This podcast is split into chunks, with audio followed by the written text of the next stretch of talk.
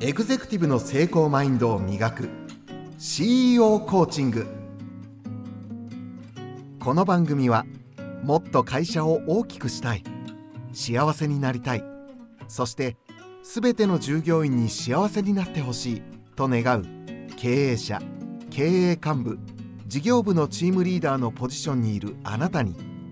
今よりもっと成長できる考え方や行動の理論をお伝えするポッドキャストです。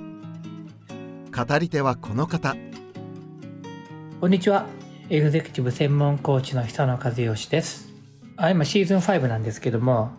メンタルがテーマなんですね。メンタル。でもし続けて聞いてくださってる方がいたら過去数回なんか声ちっちゃいななのかちょっと弱々しいななのか苦しそうだななのか感じた人もいるかもしれなくてそれは正解です。すごい苦しかったです。喉がすごく調子が悪くてうんと前半は超痛い中喋っててあの前半っていうのは苦しい期間が結構だったね。23週間ありまして。でそのその前半は超すごい痛い中であって。で中盤は痛いのと咳き込むのと両方加わり終盤は治ってきたんだけど悪くしたいからしたくないので声が小さくおとなしく喋ってるみたいな感じでした。で今日もまだ完全じゃないんですけどね。80%ぐらいかなです。で今ちょっと思うのがよくスポーツ選手がね怪我してリハビリして完全ではないけど試合に出るとかあるじゃないですかプロとかだと。でそれってどれぐらいの感じなのかなっていつも思うわけですよ。なんでかっていうとなんか3日ぐらい前は全然ダメで急速に回復してで今日はダメだけど明日は出られるみたいな。そのその違いってどうなんだろうって思うわけですけどもなんとなくわかりますね。あのなんとなくわかる。例えば僕昔歌を歌ってましたけど今日は歌えないけど来週なら歌える。4日後だとどうかなみたいな。回復途上でちゃんとプロが見ててあのトレーナーとか見てて状況を見てれば多分そういうね僕らこうアマチュアランナーとかだったらあの1ヶ月後ぐらい走れるみたいなこう大雑把な感じになると思うんですけどももうちょっと精緻にわかるのかなみたいなことを思いました。全然メンタルの話じゃないですね。あのしばらくちょっと聞き苦しいというか声がちょっとパワーがなくてすいませんでした。でまだ80点なのでもうちょっと良くしていきたいと思います。コロナの2年半はまだこの話続けるんですけどコロナの2年半はすごい良くてあの一回も風邪ひかなかったんでみんなのおかげでみんながマスクしてくれるから僕はあんまりしてなかったとしてもみんながしてるんで移ってこないですね。風邪ってやっぱり誰かから移るだけじゃないですか。自分からこう風邪を生み出す人はいないわけだから周りの人が風邪を当然あの僕を移すこともあるんだけど、まあ、持ちつ持たれつっていうと移移してくれたものを受け取って風邪になるわけですから周りの人が移さないように努力してたらこっちもなんないね。すいません。ありがとうございます。だからその2年間はあの僕話す仕事だから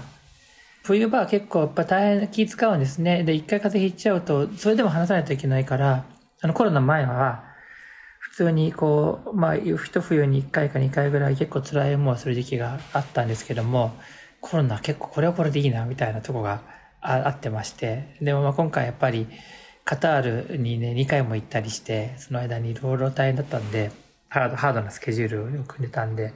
結果、結果としては、あの、回復に3週間を要しまして、まあ、これをもって、あの、終了するといいなと思ってますけどね。で、あの、その話に絡むところでメンタルの話、前回したような、前回か前々回したような気がするんですけども、まあ、とにかくボロボロの体調だったけれども、別にあの、まあ今がそこと思ってるっていうのはメンタルの強さの一種だと思うんですね。で、まあちょっとそれはでも、あの、今日のテーマじゃないんで、それはそれで置いといて、あの、今日はですね、こんなお題をいただきまして、うん、まあ、伊沢さん前回か前々回に、あの、まあ強さって何かっつったら、結局他人の目線を気にしないことだよねって言ったと思うんですけど、いや、他人の目線を気にしないことはよくわかりましたと。全くその通りだと思うんで、まあ、そうっていう話である一方で、でそれってなんかめちゃくちゃ頑固じゃないですかっていう感じも、あの、言われたっていうか、で、もちろんこちらは分かっているんですけども、頑固である柔軟性のかけらもない人、みたいなこと。ど、ど、ど、そのバランスはどうなんですかねみたいな感じですね。で先日、その経営者の、まあ、食事会という名の飲み会ですね、要は。で、そう話したんですけども、あの、経営者なんか知らないけど、スポーツやってる人とかやってた人が多くて、自分は何をやってました、何をやってましたって話になるわけですよ。もちろんやってない人もいますけど、やってた人はバレーボールやってましたとかね。いや、サッカーなんですかとか、実はあの、あの、ノルディック複合をやってるんで、ノルディック複合って、複合ってジャンプするやつですか？って言って、クロスカントリー走るだけじゃなくてジャンプもしてる人見たと初めて見ましたけど、そういう真面目にやってましたっていう人がいたり、まあ、有名な経営者なんで聞いたことあるかもしれないけどね。誰とは言いませんけど、とか、まあいろいろ話してたんで、で、自分は個人種目なんですよ。陸上ですとかね。まあいろいろあるじゃないですか。水泳ですとかね。で、個人種目とチーム種目ってはっきり分かれますよね。ね。で、個人種目の人は、どっかでチーム種目、チーム競技羨ましいなと思いつつ、自分にはチーム向かないなと思ってて、自分の一人の世界でやる方がなんか楽しいところがあるみたいですね。まあもちろん、あの、種目によって駅伝とか、あの、リレーとかあるんだろうけど、まあでも大半の時間は一人ですよね。で、ちなみに、あの、球技って一人じゃ練習できないの多いんですよ。普通に考えてください。バレーボールとか、一人でどうすんの？何もできないじゃないですか。で、サッカーだって一人じゃできないでしょ？あの、何リフティングっていうのやっても、まあそう限界があるし、壁があればいいってわけにいかないでしょ。もっとひどいのは野球とかソフトボールですよね。もう一人じゃ何もできないね、完全に。投げる相手が取ってくれないことにはどうもならないとか、誰か投げてくれないと打ちようもないみたいなね。面白いじゃ面白いですよね、それ。みんながこう折り重なり合って、まあ、ある意味ね、それぞれの役目を果たし合ってことによって全体が成立するんですよ。確かに考えてみると面白いよね。だってバレーボールだったら2対2もあるでしょ？ビーチバレーみたいに。あるいは人数減らしてもいけるじゃないですか。野球って3対3は難しくないですか？で、どう考えても、5、5人でどう ?5 人？厳しいかな。どうやっても7人ぐらい必要な気がするんですよね。6人でできるのかな。三角ベースにすれば、まあもちろん減らせるけど、まあいずれにしても、お互いこう、助け合う、なんか前提の注目と、すごいその、その前提が多い種目と、どんなに団体戦って言っても 一人一人の種目とあるじゃないですか。面白いね。そういう意味で言うとね。あの、格闘技だって対戦相手いないと何もなんないからね。一番極端なのは、あの、体操とか、完全一人で、自己表現の世界ですよね。そのスキーのね、あの、降りてくるやつとかもそうでしょうけど。でも格闘技だと相手が必要だし、で、そんな時に、あの、いや、面白い人がいて、私はサッカーやってたんですけど、そうなんだ。なんか、サッカー上手そうな雰囲気漂ってる方、サッカー上手そうやったんですけど、つって。でもね、あの、チームプレーは拒絶してましたって。それ、それ、そんな人いるんですか？って言って。すごいみんなが突っ込んでたんですけども、あの、いや、なんか、でも自分はチームプレーは苦手なんですって。どうやってしたの？って言ったら、あの、誰かが、いいから早く球をよこせ、みたいな感じ。あ、なるほどと。あの、点取る人ね、ストライカーって点取る人でめちゃくちゃ上手ければ、そのポジションだけそれ成立するかもしれない。前ので待ってて、俺守ったりしないから、つって来て点取ったら、あそんな、そんなのありなんだっていう。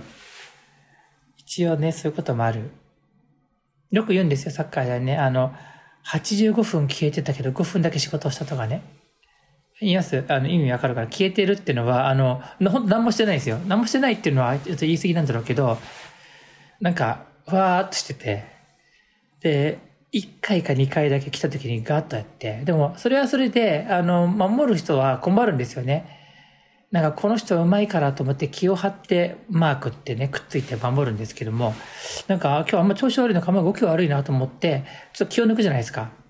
そうするとなんか一本パスが出た時に、いきなりガッと入って走られたら、あれ何？ちょっとなんか調子悪かったんじゃないの？と追っかけて、物の点を取られるみたいなね。騙されたみたいなのがあると思うんですね。だからね、あの、まあ、流されないこと、流される流されない話と、いや、それ頑固なだけなんじゃないのとか、自分勝手なだけなんじゃないのっていうのバランスは、あの、結論は難しいですよって話になっちゃうんですね。当たり前だけど。難しいんですけど、答えはすごい簡単なので、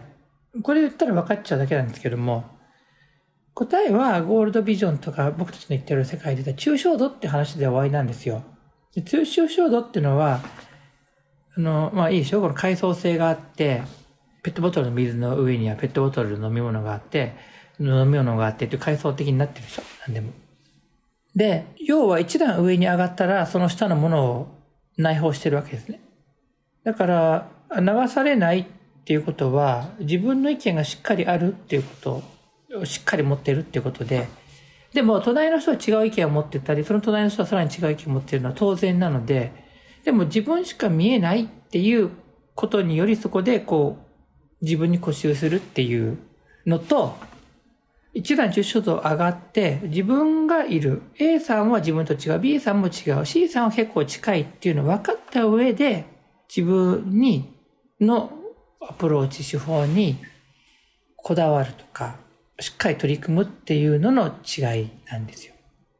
固執っていうのは、あの、別にあの、